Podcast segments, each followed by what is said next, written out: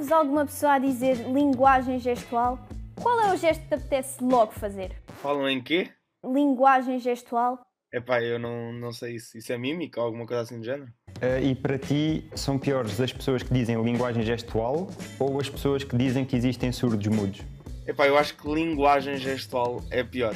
Porque, sei lá, há pessoas que não entendem que os surdos não falam porque não ouvem, não é? Então, linguagem é mesmo grave porque é uma língua oficial uh, do nosso país. Consegues comunicar com surdos de outros países? Uh, há gestos internacionais, no entanto, não existe uma língua internacional. Portanto, a única forma de comunicação é alguns gestos internacionais que permita que, que as pessoas compreendam, mas para comunicares fluentemente precisas de saber a língua gestual do, do outro país.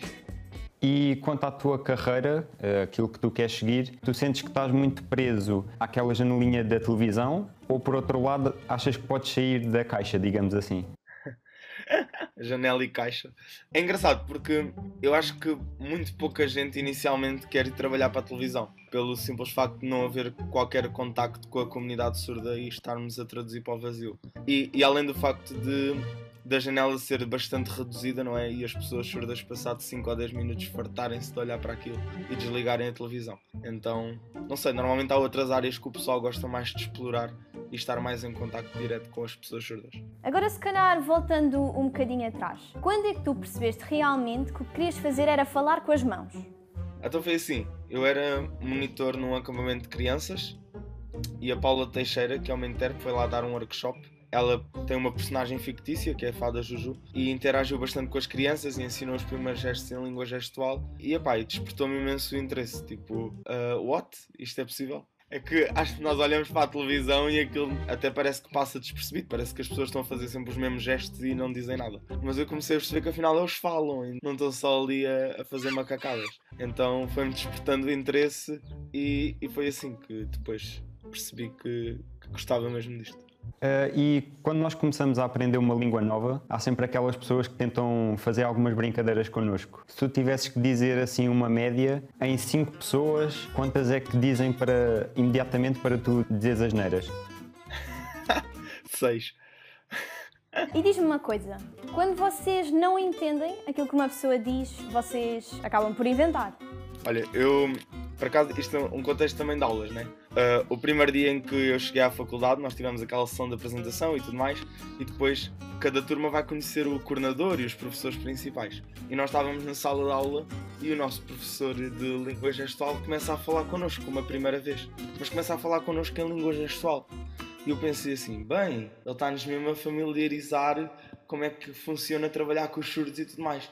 Epá, e depois eu percebi que ele era surdo. Então, tipo, eu senti-me bem mal, porque eu pensava que ele estava tipo, só a gozar connosco, estão a ver? E, mas nas primeiras aulas ele usou bem a mímica e quadros e não sei o quê, para nós entendermos o que é que ele estava a dizer. Ok, nós agora gostávamos de propor aqui um pequeno desafio, que para a tua situação não deve ser nada demais, mas era para traduzires o nome do programa. Como é que tu farias? Então, uh, talvez barreiras não há, Tipo, a cena de. Ou sem filtros, tipo, tudo o que está cá dentro sai, entendes? Tipo, não deixas nada por dizer. E já agora, como é que nós sabemos que não nos acabaste de mandar assim para um certo sítio? Epá, isso é uma boa questão, porque tu não sabes. Mas o trabalho de intérprete nós temos, temos um código de ética né? e linhas de conduta, então um bom profissional tem de se reger por isso. Por exemplo, como o Carlos estava a dizer, a questão do sem filtros. Existe um gesto para filtro, mas esse gesto é tipo outro género de filtro, entendem? Tipo, e normalmente nós temos de adaptar as palavras ao contexto. Então, ah, às vezes as pessoas pensam, ah, a pessoa não está a dizer aquilo porque não está a usar o gesto fiel, tipo, não está a dizer exatamente a palavra. Mas o contexto é mais importante, então as pessoas respeitam a profissão e o profissionalismo da pessoa, então, é pá, se queres achar que eu estou a mandar para algum lado,